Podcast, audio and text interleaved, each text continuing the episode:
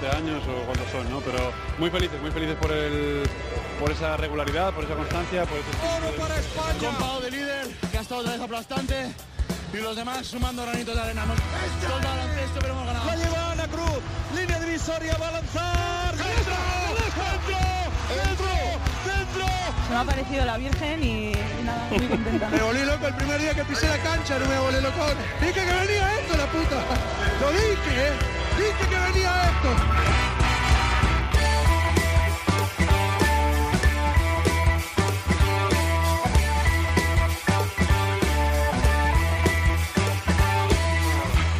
Bienvenidos, Onda Ceronautas, al capítulo 9 de la tercera temporada de Cuatro Cuartos. Ucrania, Gran Bretaña y Letonia serán los rivales de España en el Eurobásquet del 2019 que jugará en Serbia y Letonia la selección femenina. Defiende título el combinado dirigido por Lucas Mondelo, quien hace un par de capítulos ya nos dijo que sería la leche volver a ganar. Sinceramente, me da igual si vuelven a ganar o no, como estoy seguro que volverán a engancharnos, a emocionarnos, a hacernos reír, a ilusionar, poco importa si consiguen o no el título, porque su éxito está en cómo recorren el camino al éxito, al igual que la selección masculina. Y en este capítulo vamos a seguir hablando de un grupo de jugadores, el de las ventanas FIBA, que nos ha mostrado la importancia de la unión, el compromiso y la confianza en uno mismo, o lo que viene a ser la confianza en el equipo.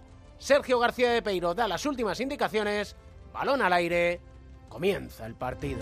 El baloncesto se juega en cuatro cuartos. David Camps.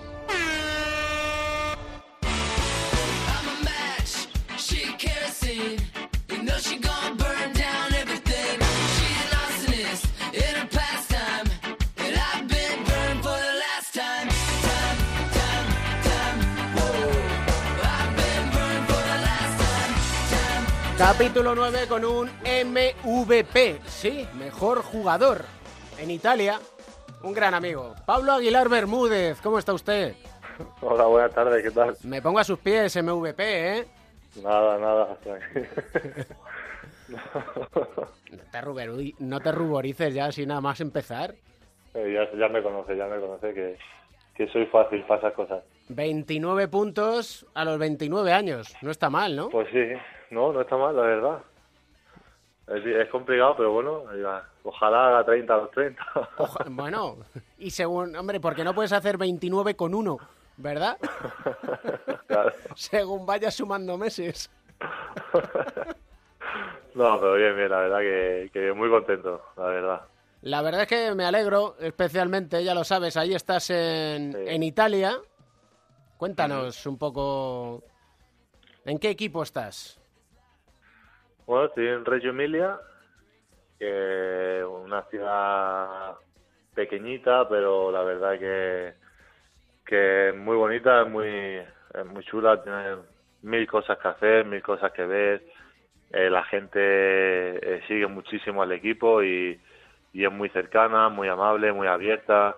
Y bueno, pues desde el primer día que, que llegué me han acogido muy bien, han intentado que me sienta eh, muy muy cómodo en la ciudad y en el equipo y bueno pues eh, como te digo contento el equipo eh, eh, está bien ahora bueno eh, estamos poco a poco dando un pasito adelante para empezar a ganar partidos que, que bueno que hasta ahora la situación la verdad que no no ha sido la mejor pero bueno eh, hoy hemos incorporado también a Casey que creo que que es un refuerzo de lujo para nosotros y que va a ayudarnos muchísimo. Así que bueno, pues poco a poco intentando eh, coger el, el camino correcto y el camino de la victoria como ya hicimos el fin de semana pasado. Casey Rivers, ex del Real Madrid, de Panathinaikos, que además le- había leído que estaba sin equipo porque tenía un problema, decían que era autoinmune, que no le permitía levantar el brazo. ¿He leído bien o no?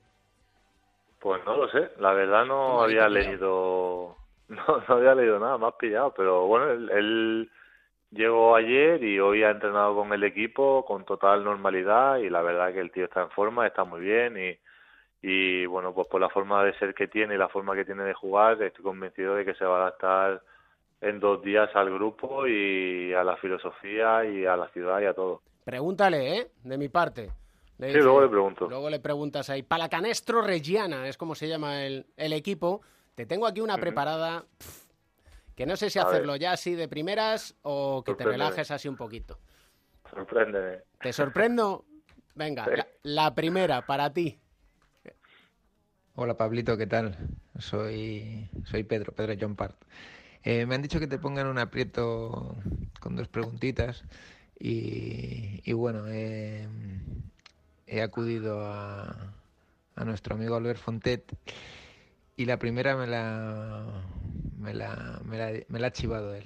Me, ha- me ha- dicho que, que te, que te preguntemos eh, o que expliques a todos eh, por qué fue la, la policía una noche a, a tu campus.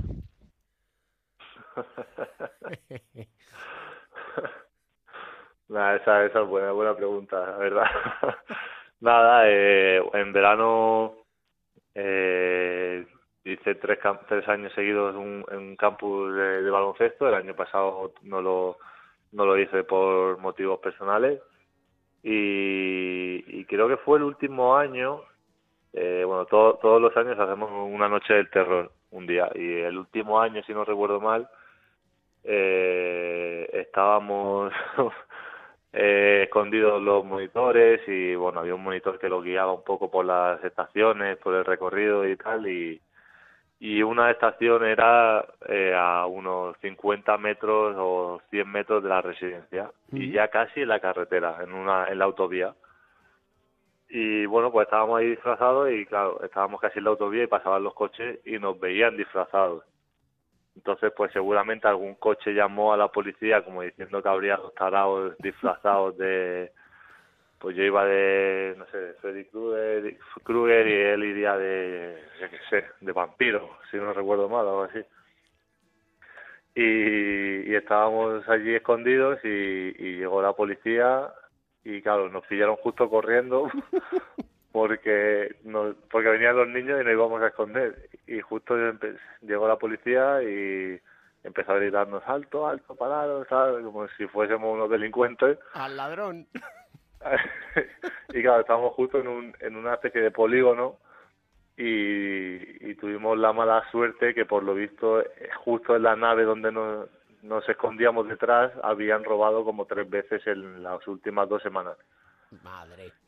y, y la policía se pensaba que íbamos a robar la nave también y nos pagamos, nos quitamos los disfraces, las máscaras y dijimos no, no venimos a hacer nada malo, solamente estamos jugando, nos estamos escondiendo de los chicos del campus y bueno, total, al final me reconocieron y, gracias a mi tío porque somos clavados y dijeron, ah, pero si tú eres el sobrino de, de Andrés, de los y, y nada, ya acabamos hablando de risas, de bromas, haciéndonos fotos y, y, y todo salió bien, pero fue una- una- un momento bastante tenso hasta que hasta que ya todo se, se calmó y se arregló. Menos mal que en España somos cívicos, ¿eh? que te dicen alto, ¿eh? que, que- que no, que no es de aquello de primero te detienen y luego ya te preguntan a ver quién eres, ¿no?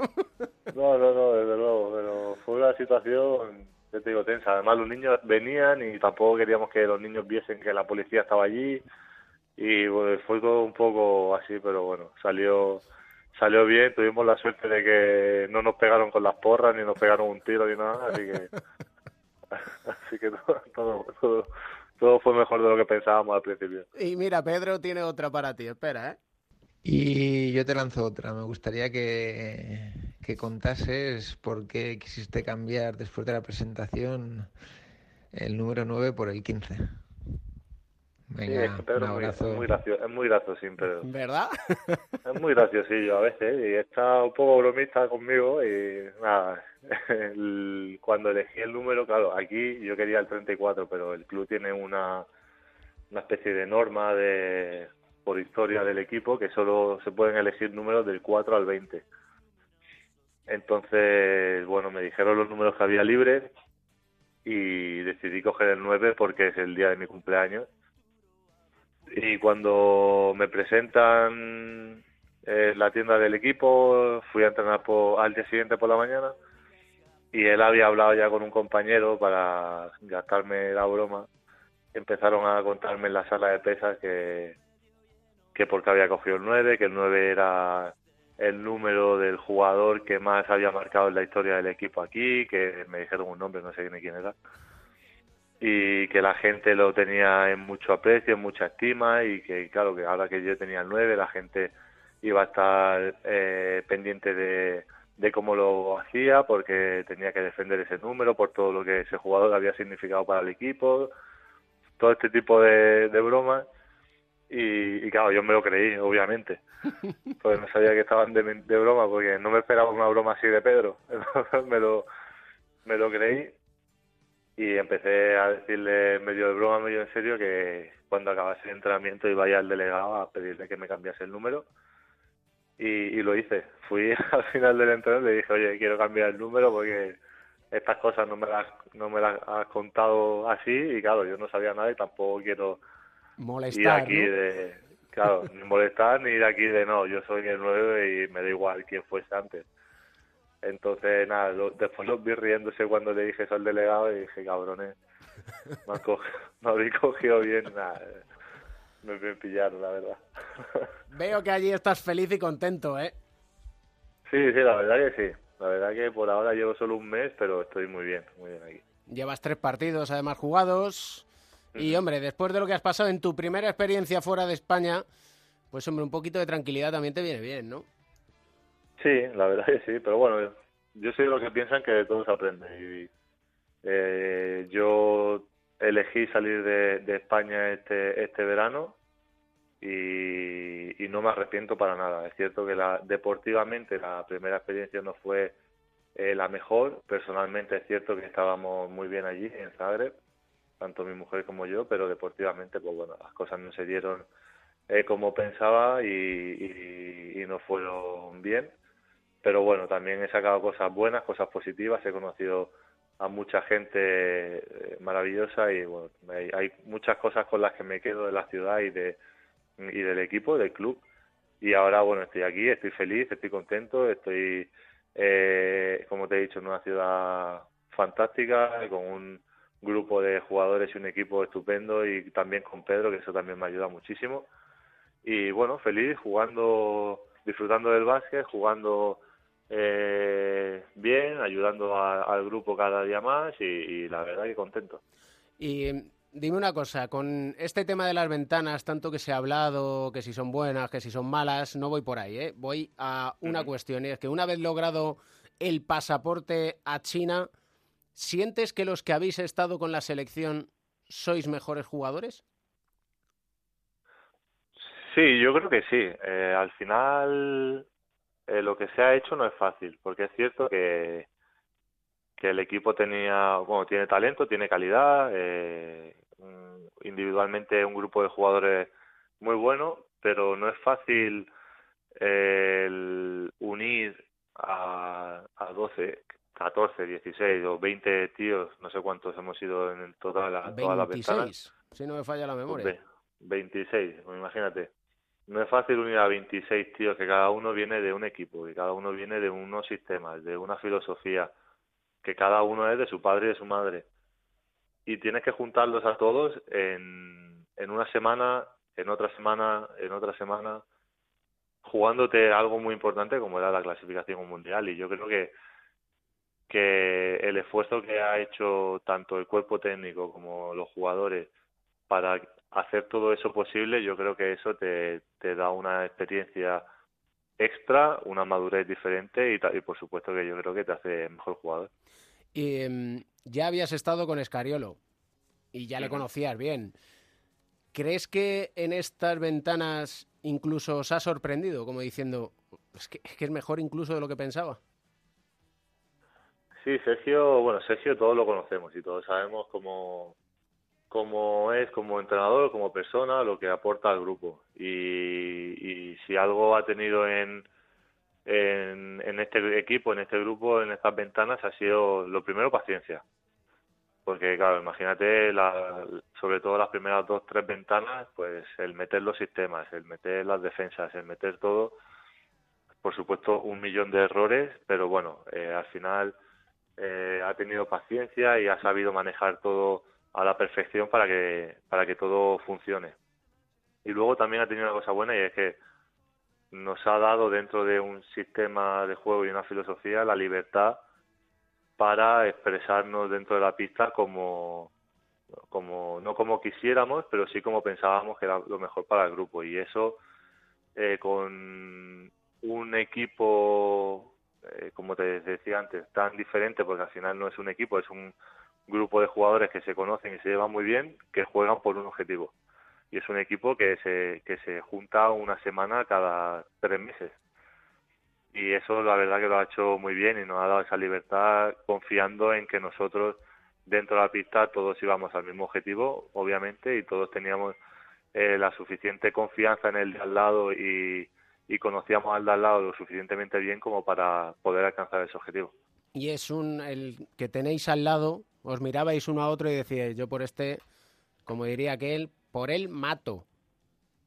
Sí, sí, por supuesto. Eh, lo, lo bueno que tiene este grupo es que al final todos en un momento u otro habían jugado juntos en alguna categoría inferior de la federación. Entonces, pues si no, yo por ejemplo, pues he coincidido con Xavi, he coincidido con Kino, eh, he jugado con, contra Nacho mil veces, pero luego los que son más jóvenes, pues han coincidido juntos, pues Sergi, eh, Xavi Alonso, eh, eh, Mar García, eh, toda esta gente que es más joven, pues también han coincidido en su selección. Y yo creo que eso también facilita un poco todo porque al final, eh, si no te conoces, te conoces, digamos, ¿sabes? Y entonces, bueno, yo creo que eso a la hora de, de hacerte un grupo de, no un grupo, sino un equipo dentro del vestuario facilita mucho las cosas. Y el último compromiso, que charlamos, charlamos y se nos va el santo al cielo. Y mira, es que no quería yo dejarte sin que escucharas a un buen amigo común. ¿Qué pasa, huesos? ¿Cómo estás? Aquí da Flow, desde tu ciudad, desde Zaragoza, todo controlado, tío. Estate tranquilo que, que eso, todo está en su sitio y estoy cuidando bien de la City. Eh, nada, me han dicho que cuente un par de, de, anécdotas, de historietas así que hayamos vivido. Y bueno, la primera que se me viene a la mente es eh, una vez que yo vine a jugar, si no recuerdo mal, con Valladolid, que tú estabas aquí en Zaragoza, que quedamos para tomar algo por el centro, unas cervecitas, así en plan tranquilo, y me acuerdo que me enseñaste el coche que te acababas de pillar hace poco, el Serie 7, aquel negro que tenías tan grande. Y nada, me acuerdo que te motivaste un poco, apretaste ahí en una recta y casi nos subimos en la acera casi nos subimos por la acera ahí, pero bueno, estuvo gracioso y, fue como que nos miramos como hostias, que casi la liamos. Pero bien, bien, mereció la pena el apretón ese. Ay, vaya crack, vaya crack, Nachito, un abrazo desde aquí, un saludo. Ay, pues, pues sí, la verdad que, bueno, Nacho es, es una de esas grandes personas que te deja el básquet. Al final yo jugué con él un año o en Granada o sí, un año, quiero recordar, o dos. Y, y la verdad que hicimos una amistad muy buena desde el primer día, me ayudó muchísimo, sobre todo a la adaptación al equipo, a la liga. Era mi primer año en ACB y él estaba allí. Y, y la verdad que fue de, de muchísima ayuda. Y, y el año, estuvimos un año, pues él se fue después a Zaragoza, mi último año en Granada, y mi primer año en Zaragoza, él salió de Zaragoza. Y a la primera persona que llamé cuando yo firmo en Zaragoza fue a Nacho para preguntarle por la ciudad y por todo. Y nada, me, me estuvo explicando y eso, cuando fue a jugar con Valladolid, quedábamos después del partido, eh, nos dimos una vuelta y yo tenía el coche nuevo y estaba súper motivado con mi coche nuevo. Estaba encantado del coche y súper feliz. Y estábamos por el centro y dije, a ver cómo, cómo reacciona, cómo responde el coche, íbamos los dos dentro y, y aceleré tanto que y el coche iba tan rápido que sin querer se fue un poco el volante y casi nos subimos, casi nos estrellamos por el centro de Zaragoza, pero nada, fue fue como él ha dicho una anécdota y todo salió bien y se quedó en, en las risas del momento pero pero sí la verdad que, que Nacho es una, una persona de esas que siempre te deja el básquet y um, una de esas personas que nos deja el básquet, bueno, en sí dos, te voy a poner un compromiso ya para terminar nuestra charla.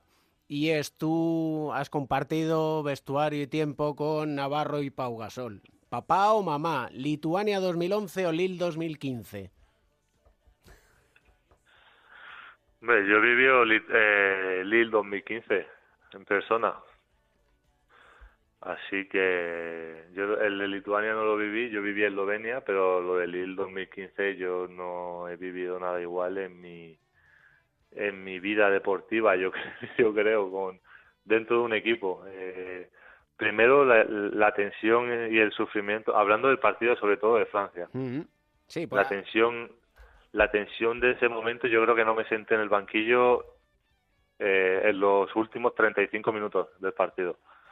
Estuve, estuve casi todo el partido de cuclillas al final del banquillo, de, de pie, eh, muy tenso, pero la verdad que tener un jugador como Pau, que en ese momento dijo, chavales, aquí estoy yo, como balones a Will, y, cogió totalmente todo el peso del equipo y, sabía qué hacer en cada momento, dominaba el partido en cada momento y sabía cómo hacer las cosas. La verdad que yo e, ese ese control de un partido de básquet con lo que nos jugábamos en ese partido yo no lo he visto jamás y, y, es un partido que yo creo que recordaré toda la vida. Es el mejor de la historia e incluso europea, me refiero, ¿eh? A Pau.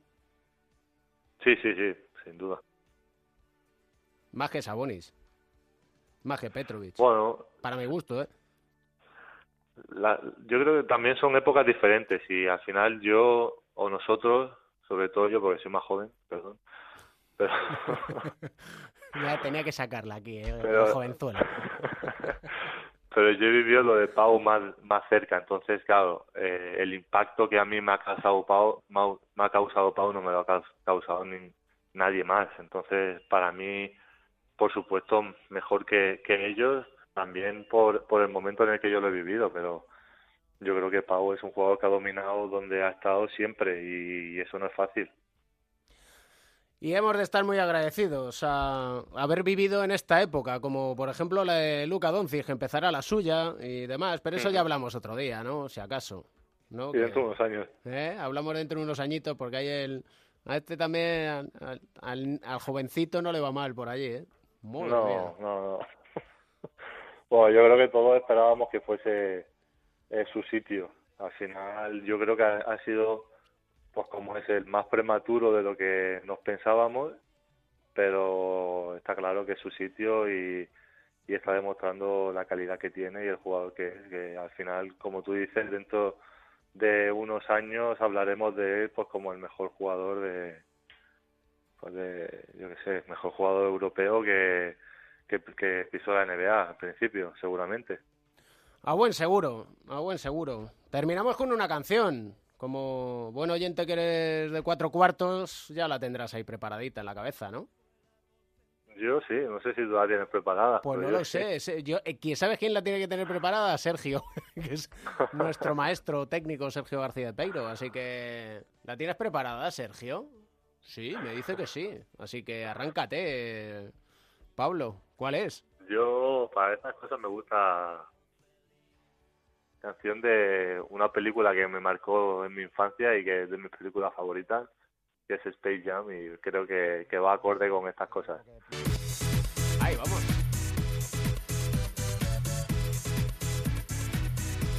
Sí, sí. Pues una canción que aquí en Onda Cero ha sonado, vaya se ha sonado, y si suena, nuestra sintonía del básquet. Con lo cual, que mejor cierre, ¿no? Sí, sí, sí. Y también la otra de Space Jam también está bastante bien, ¿eh? El, el inicio. El inicio, vale. El inicio, el inicio. Esa para. Esa la ponemos. Esa para otro momento. No, para empezar el segundo cuarto con Pepe Catalina y Joe Llorente. Sin ir más ah, bueno. Mira. Vamos, que nos estás haciendo aquí la lista de Spotify. Granaino, que me alegro que te vaya muy bien por Italia, ¿eh? Muchísimas gracias, de verdad. Y que un abrazo muy fuerte y que quien la sigue la consigue. Pues bueno, eso espero y nos vemos pronto. Digo yo. Y gracias por estar siempre ahí con el básquet, ya lo sabes. Y gracias a ti por estar siempre con el WhatsApp. ¿Eh? Lo intento, sobre todo cuando solo tiene internet en casa. Eso también es verdad. Y otro día ya hablamos de las compañías telefónicas. Un abrazo. Un abrazo, crack.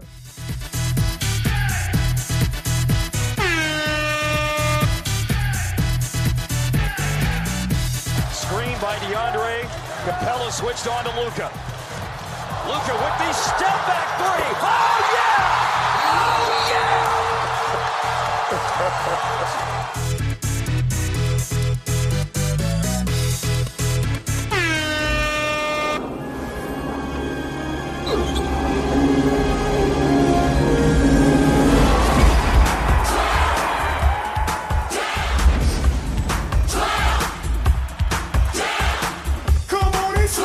Pepe Catalina, ¿cómo estáis? ¿Qué tal? Muy bien, estupendamente, estupendamente. Hola, muy bien, fenomenal. Una pregunta así, abuela pluma. ¿Sergio Llorente está bien en Oviedo, Joe?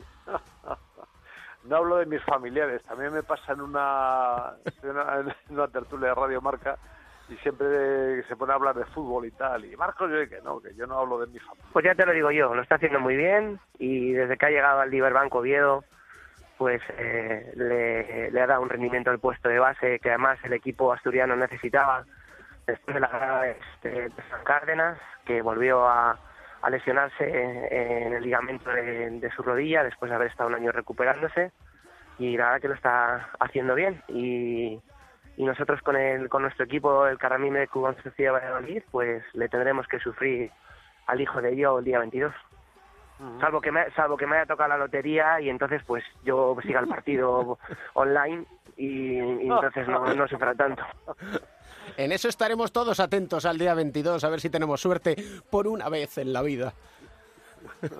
Bueno, tampoco creáis, ¿eh? hay un estudio de una universidad británica, esto lo comento en, en mi libro Vitamina X, que dice que los que les toca la lotería al cabo de 4 o 5 años están peor que antes. ¿Ah, sí? Sí, sí, en un alto porcentaje. Bueno, a mí dame cuatro años Hay con la lotería hay- y luego ya veré. Hay más estudios al respecto, pero sí, sí, al final eh, no, no- parece que no saca que no saca de pobre. Otra cosa es que te toca la primitiva esta, ¿no? O el euromillón, eso sí- eso debe ser otra cosa. La lotería nos ha tocado a los que amamos el baloncesto con un chavalín de 19 años llamado Luka Doncic. muy sobrevalorado, muy sobrevalorado. nos ha tocado el premio gordo, la verdad. Eh, yo muchas veces eh, lo digo aquí o lo digo cuando estoy en, Radio Estadio. eh, hemos tenido tanta suerte o, no, bueno, no sé, lo que ha sido lo que hemos tenido para ser contemporáneos a, a, a muchos jugadores y entre ellos a, a Doncic eh, y tenerlo aquí tan de cerca.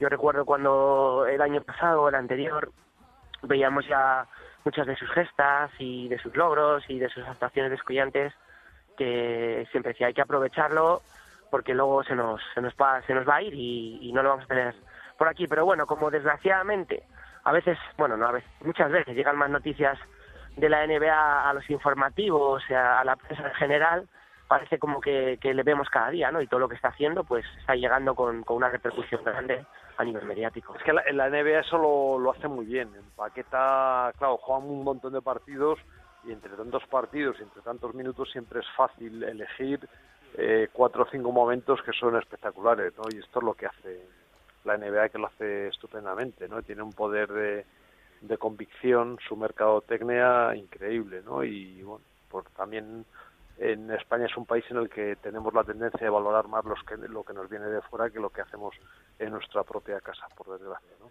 Pero bueno, independientemente de esto, pues Luca es un jugador extraordinario. Eh, bueno, yo lo escribí en su día eh, en alguna de las columnillas estas que voy publicando por ahí por donde me dejan.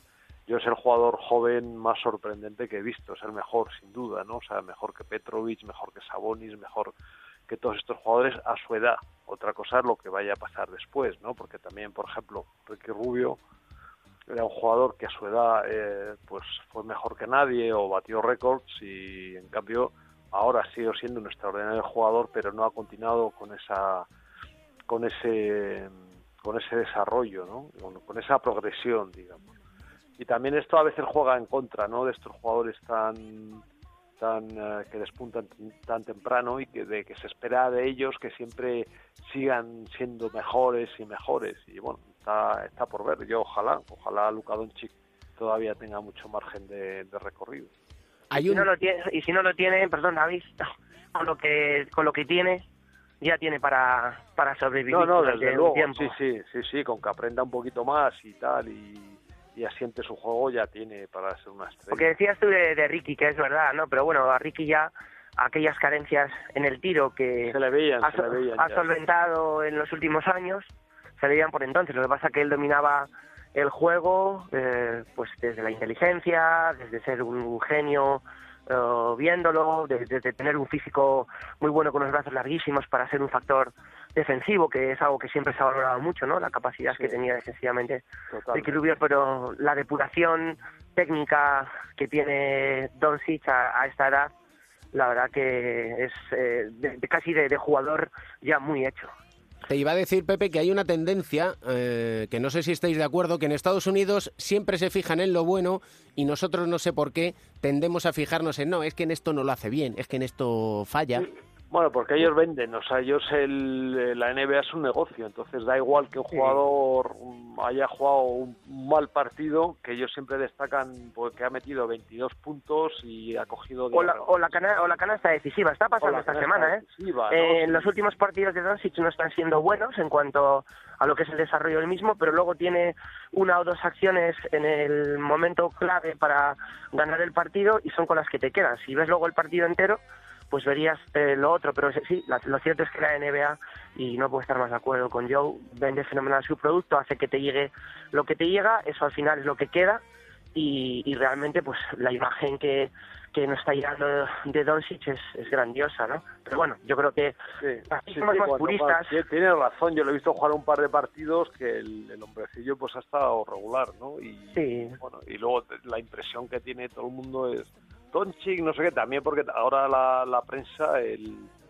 eh, bueno, lo que juegan los medios, sobre todo en los medios digitales, es a, a colocar eh, en las portadas unas unos eh, Sí, los cortes de vídeo de las mejores Sí, jugadas. unos cortes y- de vídeos con unos titulares muy llamativos. Y todo el mundo lo quiere ver y lo todo el descarga, mundo lo sí. quiere ver, sí. Sí, porque, ¿sabes lo que pasa, Avisa? Eso que decías, que es verdad, yo creo que más que, que ser negativos, que, bueno, pues eh, el español muchas veces tiene esa parte, o, y nosotros, y yo, por ejemplo, soy castellano toda- todavía más, lo veo en mi entorno, ¿no? Muchas veces que, que siempre la gente va de un lado para otro, o le trata de quitar el mérito al, a, a lo que hacen otros. Eh, Lo cierto es que llevando al punto del baloncesto y desde un, un punto de vista equilibrado, nosotros tenemos un sentido del colect- un colectivo del juego muy arraigado. Entonces, Mm. cuando ves los partidos de la NBA, por mucho que te guste el baloncesto y ves esas, esos partidos, ¿no? a, mí Con- cada, a mí cada vez me gusta menos. a mí me cuesta, Eh, a mí me cuesta últimamente, sí, me cuesta porque eh, Porque la es un liga Juan regular- Palomo, ¿no? De yo me lo guiso, yo me lo como. la liga regular al final eh, es- se ha convertido en algo muy largo. Hay mucho partido que no se juega con intensidad. Parece que hay que esperar hasta los playoffs. Mucho concepto uno para uno, mucho físico, mucho espacio, mucha defensa que concede. Y yo creo que, que al final eso que le está favoreciendo no, no, no, o sea, no, no defienden un bloque directo, no, No, hacen, claro, no porque hacen pasa- porque no pueden ayudar, están jugando dos y tres mirando, es que eso pasa, Pasa- ya eso es, mucho, cada vez mucho. más, porque ahora como cada vez más se tira de tres, están jugando Eso dos es. o uno y los otros están abiertos en la línea esperando que haya una ventaja y que les llegue el Si os dais cuenta, eh, al final las jugadas espectaculares Sí. son triples o aliups o mates. Es decir, no- el, el juego en el medio, el, el juego que, que hay en el medio, ese que, que tanto eh, encanta, encandila y, ta- y que es tan bueno para que los equipos eh, también ganen partidos, pues ese pues es ahora mismo una especie en extinción. Eso me lleva a la frase de Popovich de hace- unos días que dijo, odio los triples desde hace 20 años, es muy aburrido. Pero, está pero luego termina la frase y dice, pero que está demostrado que funciona. Sí, Entonces- entonces lo que, saber lo que hay que hacer, quitar la línea de tres. Vamos, yo lo tengo clarísimo. ¿Ah, sí? Claro. O sea, tú vas a la contra, no, di- no dices que sean cuatro puntos, sino que No, sean... no, ni cuatro. Bueno, hombre, si quieres poner acá una línea de... Pero además me parece injusto, porque si tú te has trabajado el partido y tal, y que al final llega un tío y se tira un churro de medio campo casi para meter una ganas, me parece injusto. Yo Pues estoy yo de acuerdo digo con es que en pa- eso que pa- dice. Sí. Si, si la línea 3 desaparece, el juego cambiaría por completo. Por completo cambiaría. cambiaríamos y volveríamos a un juego más, yo creo que más variado y más, eh, más, más, Más eh, rico, ¿no? Sí, más rico, con más, eh, porque le- les está derivando y pasa un poco también en la Euroliga, aunque también cuando ahora como dan en, en la televisión tienes la oportunidad de ver casi al- a la vez un partido de la NBA o, o a la vez, vamos, un partido de la NBA y un partido de la Euroliga, ves la diferencia esta, ¿no? De que hablábamos, ¿no? Un ataque de un equipo de la Euroliga, se están moviendo todos los jugadores, hay mucho eh, mucho movimiento. eh, Hay mucho sentido colectivo en el juego. eh. Exacto, hay, hay, hay muchas variantes, hay en la NBA todos ahí parados, ¿no? Eh, pero al final lo que están buscando todos es casi tirar de tres, ¿no? Entonces, pues no sé, al final mm, resulta un poco más aburrido. Dino Meneguín lo, lo decía hace un par de años también, ¿no? Dice, cada vez me aburro más con el baloncesto porque es que no hay algunas facetas del juego han desaparecido, ¿no? Lo- y de hecho llama la atención cuando hay un equipo que juega que juega un poco interior. El, eh, bueno, el último partido me parece que de España fue con Ucrania, ¿no? Sí. Llamaba la atención que Ucrania jugó mucho mucho balón interior y jugaba mucho por dentro y tal. Era una cosa a poca vista. Pero bueno, dicho todo lo dicho, y volviendo al tema de, de Doncic, a- aparte de estas reflexiones que son verdad- verdades como puños, él lo está haciendo muy bien, está confirmando todo aquello que desde aquí se vislumbraba, y el estilo de la NBA, con todo lo Le que hemos venido bien, le va diciendo, le va muy bien. Todo Le ese espacio, para un jugador que al final es grande y, y que puede jugar en múltiples posiciones, pues le va muy bien para lucir mucho. Juega bien de espaldas y le va muy bien. De hecho, fíjate que el Madrid no lo ha echado nada en falta. O sea, se ha ido Doncic y todo el mundo decía, oh, Doncic y tal, se ha ido, no lo ha echado en falta. Cosa que yo vaticinaba también. Por- porque él es un jugador que, que retiene un poco el juego. Entonces, lo que ganas de la versatilidad que tiene, que es la que emplea en la NBA, lo pierdes en cuanto al juego colectivo, ¿no? Eh, y ahora, bueno, pues en la NBA, en cambio, pues lo hace muy bien, pues porque es el estilo de juego que más le va. Como Pepe Catalina y Joe Llorente, que el estilo de juego que le va es el estilo libre, el que ellos se marcan, bueno, en sí el que marca el boss, que es Llorente y luego nosotros pues nos, nos adaptamos a lo que él nos dice, ¿verdad, Pepe? Sí, pero yo creo que también dentro de un sentido colectivo en el juego. Yo creo que aquí, aquí disfrutamos todos sintiéndonos partícipes de lo que nos toca a cada uno en, en- en el momento y, y vamos en ese sentido colectivo, tanto en ataque como en defensa. ¿eh? Porque hay que defender, que sin defensa no se ganan títulos. Siempre un privilegio contar con vosotros, ¿eh? Muchísimas gracias, David, por esta oportunidad. Muchas gracias, un abrazo. Un abrazo. Are you ready to begin? This is a battle that we are gonna win. When you're aching for the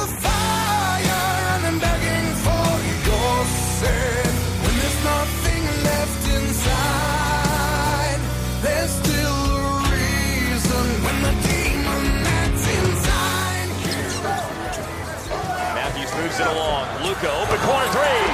That is what the doctor ordered. With Houston having an eight-point lead, then cut to five, and now cut to two. Has gotten mighty loud in here right now as the Mavericks have scored six straight. It's all been Luca, and now he makes it eight straight. How's that for Luca Magic?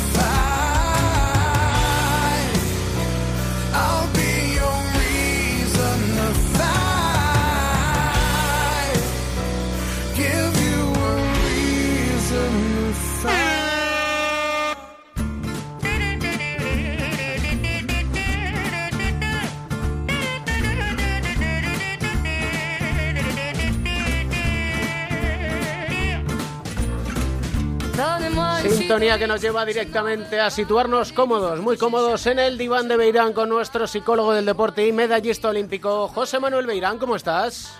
Hola David, encantado de estar aquí una vez más. Tenemos a los ocho clasificados para la minicopa Endesa 2019 y teníamos pendiente una cuestión muy importante y es la corrección de los errores en los jugadores de formación y claro, pues en la clasificación para la minicopa ha habido errores. ¿Y cómo se tendrían que corregir?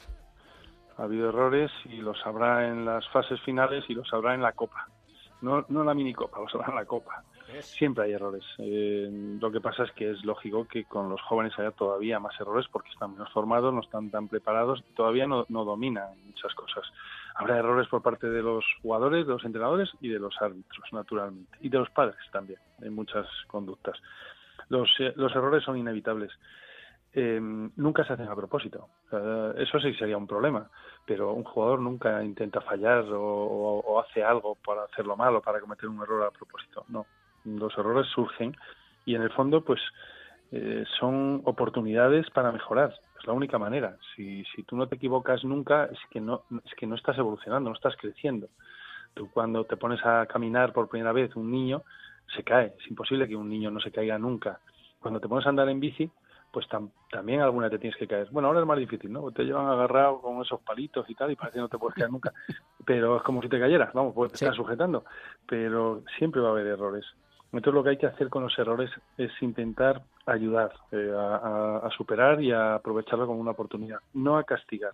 Me refiero que cuando si un, niño comete un error, eh, tú podrías eh, castigarlo y puedes intentar cambiar esa conducta, que, podría tener sentido cuando el error es un error del tipo de, esfuerzo, que no se esfuerza lo suficiente o, temas de ese, de ese estilo por el esfuerzo. Ahí sí podrías hacer algún tipo de castigo. Pero si no es así, no. Lo que hay que hacer es ayudarle. eso es lo que, lo que es tener un enfoque positivo y constructivo de, de la solución de errores. Lo que en psicología se denomina como el refuerzo positivo. Sí, siempre es mucho mejor. Tú te puedes fijar siempre en las cosas que se hacen bien y en las cosas que se hacen mal. Es mucho mejor, sobre todo para evolucionar, para ir creciendo y para ir aprendiendo cosas, fijarse en las cosas que vas haciendo bien y reforzándolas. Mm, también no es lo mismo el, tipo del error o em, el tipo de error que, comete el, joven o, sobre todo saber si él sabe la solución o no la sabe. Si mm, la mejor manera de corregir los errores en muchos casos es preguntando para que sean ellos los que encuentren la solución, los que encuentren la respuesta. Tú le puedes preguntar, ¿has hecho esto bien? ¿Qué es lo que tendrías que hacer? Claro, a lo mejor es una cosa que no sabe qué es lo que tendría que hacer. En ese caso sí que se lo tienes que explicar. Pero si ya se lo has explicado muchas veces, puedes preguntarle a base de preguntas qué es lo que tendrías que hacer. Bien, ¿lo hiciste? No. Eh, ¿Qué es lo que tendrías que haber hecho? Y luego al final siempre mm, lo que tú decías, el refuerzo. Eh, dejar que lo haga o que lo repita en algún momento y en ese momento, en el momento que lo haga un poco mejor o que lo haga que ya mm, parece que lo hace bien, aunque no lo haga bien del todo, pero que haya habido una mejora, es cuando hay que reforzarlo socialmente. El refuerzo social es decirle que, que muy bien, está bien hecho, adelante, esto es lo que yo quería, eso es un refuerzo también.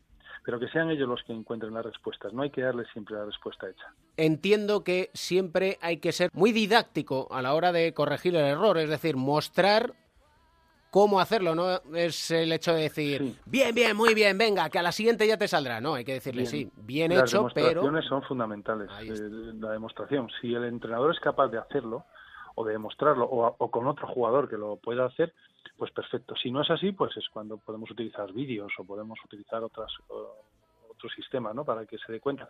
Pero en estas edades el entrenador perfectamente debería ser capaz de poder demostrar mm, eh, esos gestos técnicos, lo que tendría que hacer, demostrarlo él. Lo que es importante es procurar destacar, destacar antes de corregir un error, para que sea más fácil que, que, que, te escuche y que lo comprenda, lo que le quieres decir, que esté más abierto, es destacar algo, algún aspecto positivo que haya hecho antes de corregir lo que ha hecho mal, decirle, te has esforzado, lo has hecho bien, la visión de juego era muy buena, era un buen momento para dar el pase, pero esto lo has hecho mal. O sea, luego ya le estás diciendo lo que está haciendo mal, pero has empezado diciéndole algo que ha hecho bien. Que sea verdad, naturalmente tenemos que buscar algo que sea cierto, porque si no todo el mundo se da cuenta, este me lo está diciendo para intentar convencerme, no, no. Pero si es verdad que se ha esforzado, que la visión de juego era buena, pero que la ejecución fue mala, o que la decisión fue buena, esa decisión fue muy buena, me gusta que hagas esto, pero esto lo has hecho mal. Y entonces luego le das la solución.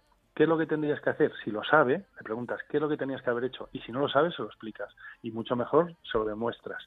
Y luego dejar que él lo vuelva a hacer otra vez, que lo repita, para poderle reforzar y decir, eso es lo que yo quería. Y a partir de ese momento, naturalmente, cada vez que vaya dando un paso en la dirección adecuada, reforzarlo. No buscar que se consiga el objetivo final. Si el objetivo final es que tire perfectamente, no estoy esperando a que ese niño tire perfectamente para decirle que está bien. En el momento que vaya haciendo cualquier tipo de mejora en esa dirección, ya tengo que ir reforzando eso. Y de esa manera estará mucho más motivado ese joven y de esa manera cada día será mucho más fácil para él el equivocarse, conseguir tener tolerancia al error y de esa manera concebir el error como una parte del, crecimiento. Siempre aprendemos aquí mucho en el diván de Beirán con José Manuel Beirán. Un auténtico placer siempre, maestro. Para mí también, muchas gracias.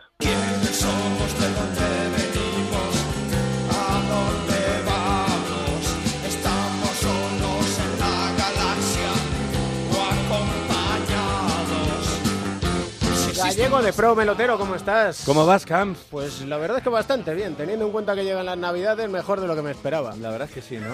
Las navidades son vacaciones, son alegría. Bueno, eso lo dirás para ti. Bueno. Venga, vamos, vamos con esto que empieza otra vez la vacaciones. Venga, va, vamos allá. Vamos con un protagonista de lujo, uno de los grandes del baloncesto español. Y al que le gustan las navidades. Y al que no sé si le gustan las navidades No, o no no, pero bueno, sabremos. lo que sí, no sé si le gusta, pero lo hace es viajar mucho. Es uno de los trotamundos de nuestro baloncesto, 10 equipos en los últimos 8 años. Hablamos de una persona nacida en Tarrasa, en la vieja Egara romana, pero que casi es más andaluz que catalán ya, y que dice, quédate con el dato, que si no fuera jugador de baloncesto le gustaría ser policía. Es Guille Rubio. Guille, ¿cómo estamos? Hola, buenas, ¿qué tal? Muy bien, ahí en Granada. No has elegido mal sitio, ¿eh? Ciudad de baloncesto, equipo de baloncesto para intentar retornar a la ACB. Pues sí, la verdad que sí, que la, la decisión ha sido perfecta, vaya, desde el primer momento aquí en Granada, o sea, la gente perfecta conmigo y encantado de estar aquí. ¿Te gusta la Navidad? Bueno, sí, sí, sí, me gusta. Este año me voy a poder disfrutarla un poquillo más porque tenemos unos cuantos días libres, pero los aprovecharemos. Además, Guille es un virtuoso de la guitarra, aunque toca más flamenco, igual algún tema navideño cae, ¿no? Bueno, bueno, un virtuoso. Vamos, hace ya tiempo que, que no la toco, ¿eh? Bueno, en Málaga tenías hasta un profesor particular y todo, ¿no? No, eso sí, eso sí, cuando estaba en Málaga in- intenté aprovechar y aprender un poquillo, pero bueno. Bueno, ya Guille, hace demasiado tiempo. Guille se formó en, en Manresa, en la Unión Manresana, donde Sergio Yul, y curiosamente debutó el mismo día en la selección española que Sergio, en Canarias, ante Cuba. Bueno, buen- muy buenos recuerdos. O sea, el hecho pues eso de jugar en, en Gran Canaria con toda la afición y poder disfrutar de, de lo que se vivía y formar parte del grupo que, que había en ese momento, pues nada, o sea, de 10, o sea, yo creo que es la, la mejor experiencia de, de mi carrera. ¿Cómo te definirías tú? ¿Como un trabajador del baloncesto o como...? Sí, sí, sobre todo, sobre todo eso. Yo creo que, que al final el, todo lo, lo, lo mucho poco que haya podido hacer ha sido a base de trabajo y, y a base de constancia. El no venirme abajo y seguir siempre pues intentando hacerlo un poquito mejor y ya está. Tu carrera ha tenido muchos altibajos, ¿no? Es, es, es curioso, sin embargo, tú nunca te has rendido. Has pasado de la selección al- a la Euroliga con el Unicaja, al Cajasol, dos años después a estar sin equipo, entrenando con el Clínica Rincón, te vuelve a llamar el Estudiantes. ¿Cómo se viven esos momentos de diente de sierra? Bueno, pues supongo que hay momentos que, que están mejor, hay momentos que están peor, pero bueno, al final no- uno no deja de creer en, en sí mismo y al final, pues, como te decía antes, eh, mejor o peor, pero al final estoy contento con, con lo que he hecho. ¿Qué te da Granada? Bueno, pues sobre todo la, la, la ilusión y la, y la ambición de, pues eso, de intentar, pues, conseguir el ascenso y no sé si será este año, el año que viene o, o cuándo será, lo- pero poner lo antes posible de, de volver a, al equipo ACB porque la ciudad está de baloncesto y, y se nota en el día a día. Sería segundo ascenso consecutivo, porque recordemos que temporada pasada en el Breogán estuviste. Sí, sí, el año pasado la verdad que la cosa salió perfecta. Desde el principio de temporada el equipo jugando bien, ganando y, y bueno, al final conseguimos pues eso, el ascenso y ganar la Copa Princesa también. La Copa Princesa de la que fuiste MVP y después llegó esa maldita lesión. ¿Sin esa lesión crees que hubiese seguido en Lugo? Bueno, la verdad que cuando acabamos la, la temporada hablé con, con Nacho, con el entrenador, y lo que él me proponía era, bueno, pues estar de cuarto y quinto pivot, de, de haber, habiendo días que jugaría, habiendo días que no, que no jugaría, y la verdad que yo ya con 36 años, la verdad que ya me planteo, pues eso, el disfrutar, el, lo, lo poco que me quede, pues intentar divertirme y, y jugar. Tienes muchos tatuajes en el cuerpo. He leído por ahí que no sabes cuántos tienes. ¿Los has contado ya? Bueno, yo creo que tengo, más de 10 tengo. Sí, ¿no? ¿Qué pasa? Sí, sí. Pero más de 10 tienes solo en un brazo. Sí, vale. bueno, eh, es una cuenta, vaya. La, la tinta engancha, ¿no? Engancha, engancha, engancha. Tengo alguno pensado más, pero bueno. También creo que, que tengo que parar ya porque tampoco me queda mucho sitio ya para... Relacionados con el baloncesto, De, tengo, de baloncesto tengo un, un demonio con un balón de baloncesto, que es el único que tengo así relacionado con, con el deporte. Me han dicho también que eres un aficionado a las novelas históricas, ¿no? Sí, la verdad que sí, que me, que me gustan bastante. La, el- me gusta leer sobre todo eso y el tema policiaco, y, pero vamos, que sobre todo lo que leo es novela histórica. ¿Y eso tiene que ver con que hubieras nacido en la antigua Egara romana o no tiene nada que ver? Vaya, creo que tiene, que tiene, que tiene poco que ver eso, vaya. ¿Qué te queda por hacer en esto del baloncesto? Bueno, la verdad que, que, me, que me queda poco por, por hacer. Lo que, lo que sí es, lo más importante es que todavía tengo la- las ganas de, de jugar y de, y de seguir entrenando todos los días, que es lo que, es lo que me hace seguir. Y poco a poco vas pensando en el día en el que digas, tengo que dejarlo, que no me responde el cuerpo. Bueno, cada vez se acerca más ese momento y cada vez te, te planteas diferentes cosas, pero bueno, hasta hasta el día de hoy creo que todavía me quedan, un, por lo menos un par de años me quedan. Me acaba de escribir aquí Mel al lado, psicólogo Camps. Y es verdad, es que vamos a ver, hay una cuestión que es una realidad. La carrera... El miedo al día después. Claro, el problema viene en el momento, no en el momento en el que dices lo dejo, sino en el día después que no te tienes que levantar para ir a entrenar. Y eso Claro, es complicado. No, sí, porque al final no, nosotros lo que estamos acostumbrados es a, a eso, a la rutina de, de levantarte y ir a entrenar el, el día a día con relación el baloncesto, pero bueno, cuando llegue el momento ya, ya me lo plantearé. Y Algunas no- cosillas tengo ahí pensadas, pero bueno, de momento no, no, no, no pienso, no pienso demasiado. Gracias por estar aquí en Cuatro Cuartos. Eres, No, a vosotros, a vosotros por invitarme, vaya. al ser amante de la música, te vamos a pedir que nos recomiendes una canción. Que esto no estaba previsto. Aquí te pillamos ahí en un poquito así como en un bloqueo ciego. ¿eh? Sí, pues ya que estoy por aquí, hace ya una canción que hace mucho tiempo que, que escucho y es ahí ya antiguilla, eh, El aire de la calle, de los delincuentes. Muy bien, sí señor. El aire de la calle. Nos gusta la calle, somos callejeros. Sí, somos. Callejeros, ¿no? Somos callejeros, donde Sí. esté la calle. ¿eh? Sí. Fíjate. Cuando, cuando, cuando era más joven, más callejero, ahora ya mira. Bueno, no, no, no te sabría yo decir, ¿eh? No, yo sabría. tampoco, ¿eh? Yo tampoco. Vamos, en, Eh, en la- mi la- casa, en mi casa no me ven ni los gatos. La cabra, la cabra Guille siempre ha tirado al monte. O sea, no. Bueno, bueno, bueno. Hay que echar un freno. Pues aquí estamos con el aire de la calle, con los delincuentes. Menudo delincuente melotero, madre mía, si tú supieras. Oye, Guille. que, que tienes a otro lado un aspirante a policía. Ten cuidado con lo que dices. ¿eh? Por eso lo digo, a ver si te ¿no? preso. un abrazo enorme, Guille. Venga, un abrazo, muchas gracias. Gracias, Gracias, Guille. Un abrazo. Gracias, Can. que yo no tengo nada que ver con los bigotes señoriales que se pasean por Jerez. Obligaciones y yo no tengo más que ver. Que los cerquitos de la plaza cuando termina de llover los días de colores y en la plazuela fumando flores.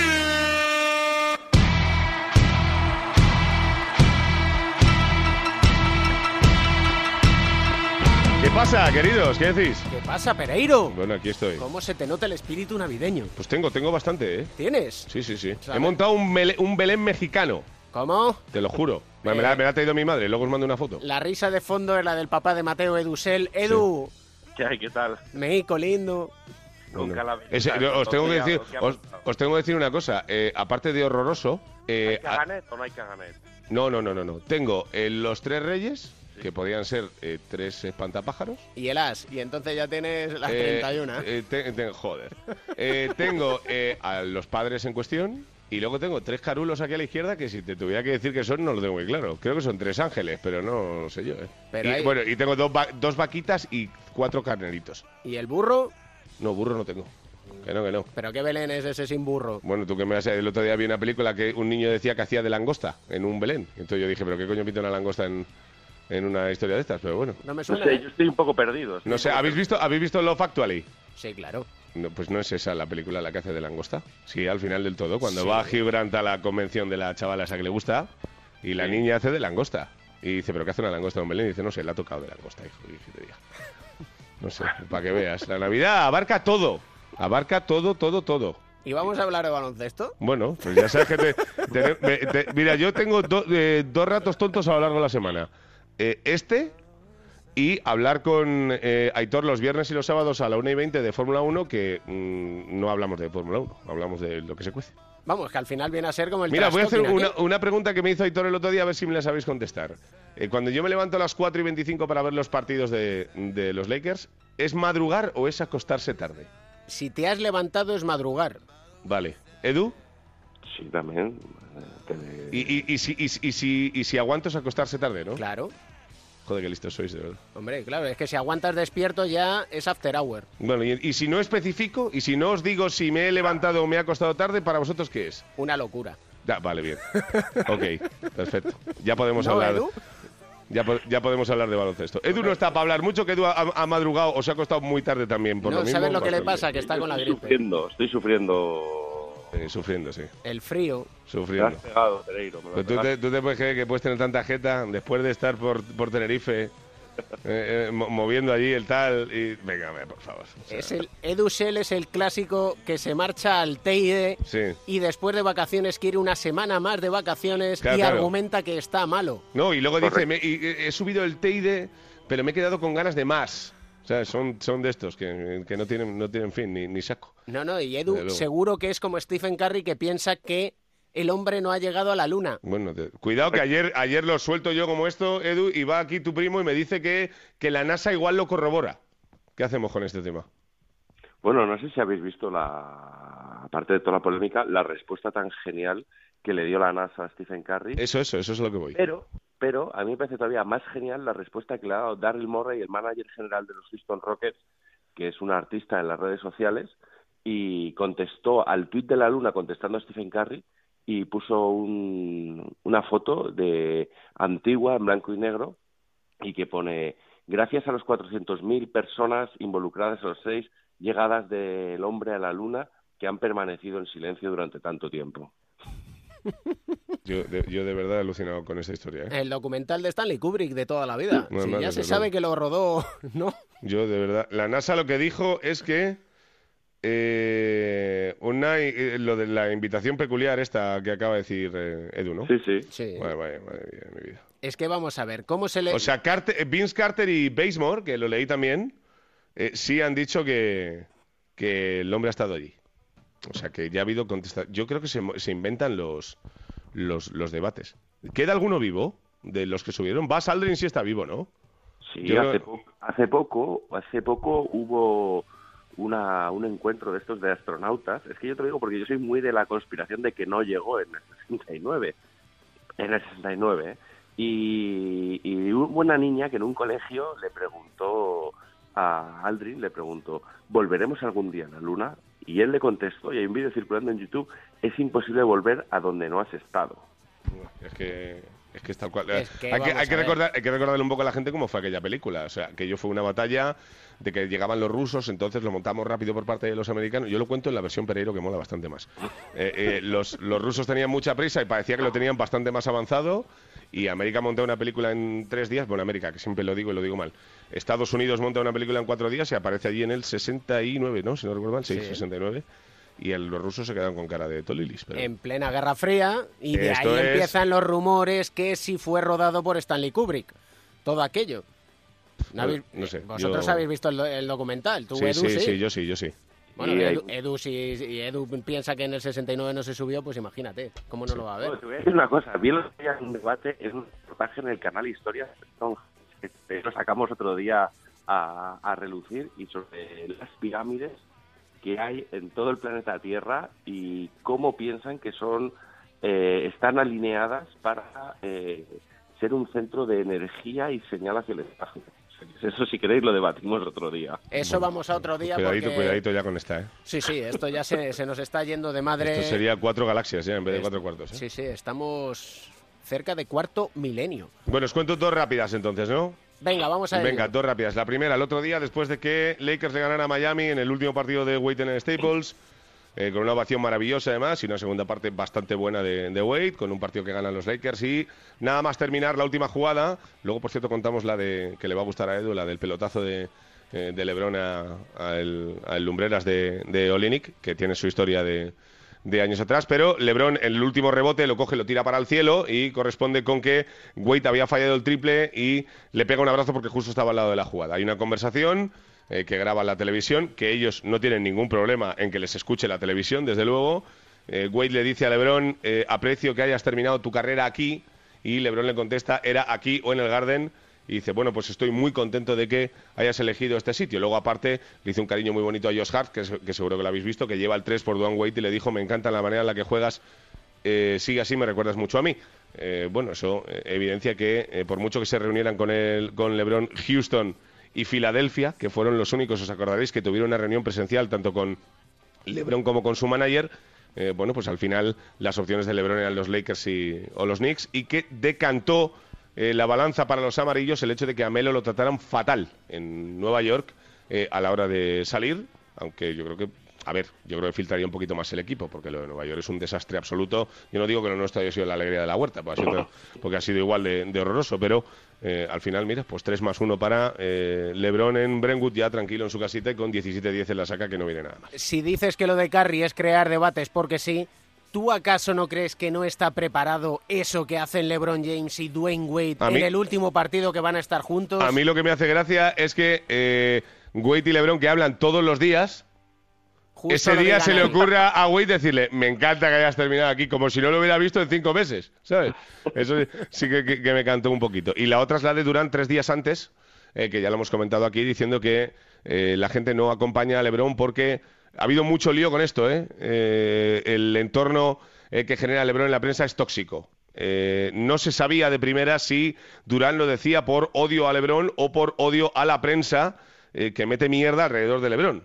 Entonces, al final, eh, Durán, yo creo que su mamá le ha dicho, oye, no matices, pues que se quede esto así.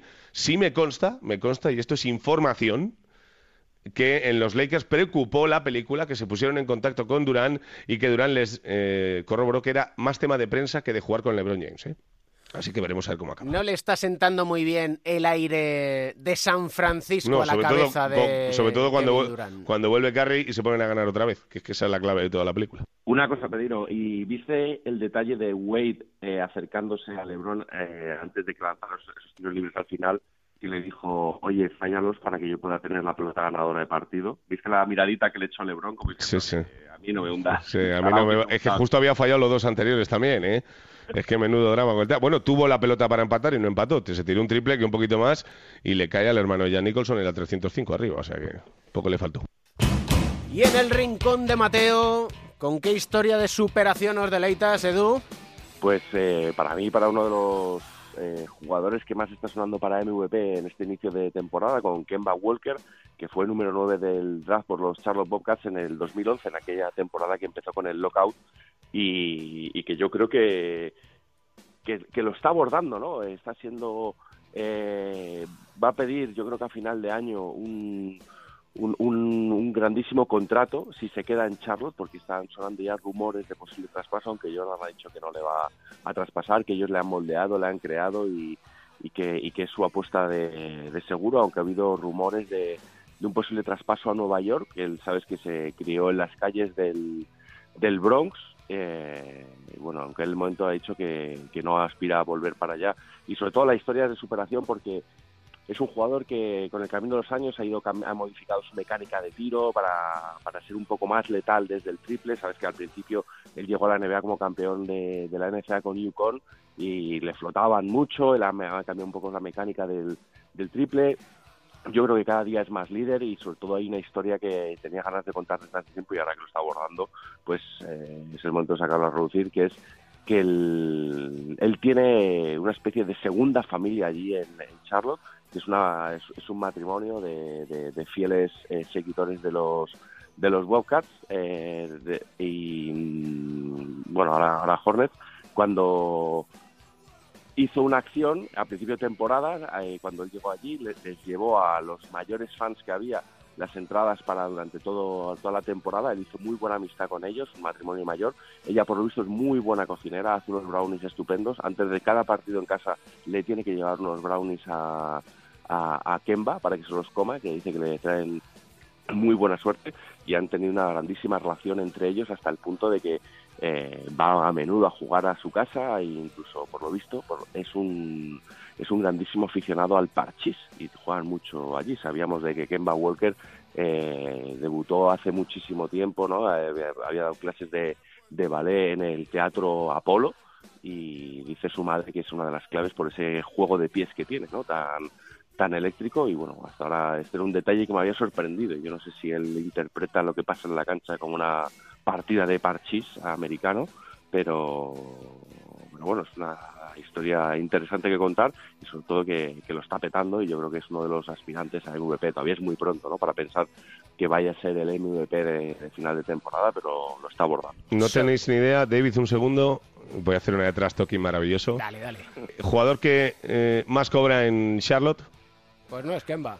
Batum, No, no, 20 que- que Batum- va como el Bat- cuarto, Batum 24 kilos. Segundo jugador que más cobra en Charlotte, No es Kemba. Billombo 17 millones. Eh, tercer jugador que más cobra en Charlotte, No es Kemba. Marvin Williams 14 kilos, 87.500 dólares para más señas. Cuarto jugador que más cobra en Charlotte, Cody Seller 13 millones y medio. Quinto jugador que más cobra en Charlotte, Michael Kidd Gilchrist. O sea, yo alucino en colores. Kemba Walker es el sexto con 12 millones. vale, Sí, Jordan. Él, él- él firmó por 4 millones, o sea, 4 años y 48 millones, que en ese momento parecía que era un buen contrato en 2014. Y ahora, claro, ahora son lo que llaman en Estados Unidos son cacahuetes, ¿no? Por eso te- Jordan tiene que dilucidar si, si se va a quedar después del próximo verano, en verano 2019, o si no, pues tendrá que traspasarle Es que a- todos los jugadores que te acabo de decir, Edu, tienen contrato para la temporada que viene también, ¿eh? O sea, Sí, sí. Batum, Billombo, Williams, Zeller y, y Gilchrist, ¿eh? Los cinco. Zeller, que por cierto, si no recuerdo mal, tiene una, tiene una dieta bastante curiosa, que es que tiene que tomarse no sé cuántos donuts cada día. Sí, así le va, que es, que es buenísimo, desde luego. Eso es lo más sano para jugar a- al baloncesto. Aquí somos mucho de parchís y también de oca. Y la oca ya sabéis, que tiro porque me toca. De oca a oca Joder, y tiro porque me es toca. No, bueno, Sí. es que vamos a ver, esto es de, De la oca de la de- de can- ¿Dónde nos quieres llevar? de Desde- canción a canción. Desde la barbacoa no espabilas. No me mencione la barbacoa, hombre, Sí, que, que te que me despisto. No, que me despisto. Sí. Esto lo llevaba yo muy hilado ahora en mi mente y me, se me ha ido el santo Bueno, al cielo. que sí. Entonces ¿Qué, será. qué canción quiere Papá de Mateo? Ahí estamos. Pues vamos a tirar de un clásico, ¿no? De, de Offspring, que yo creo que hasta ahora no había sonado nunca en esta sección, y tiramos por uno de los clásicos del inicio, antes de que se echaran un poco a perder esta gente, con Self Esteem, ¿no? Que a lo mejor es lo que le pasa al bueno de Kemba Walker, ¿no? Que, que tiene la estima muy alta, muy recuperada y que por eso lo está petando esta temporada en la NBA. Ah, Es un clásico eso. Esto, esto es lo regalo a, mi, a mis fans. Joder, qué desastre. Un abrazo, loco. Un besito, chao, chao.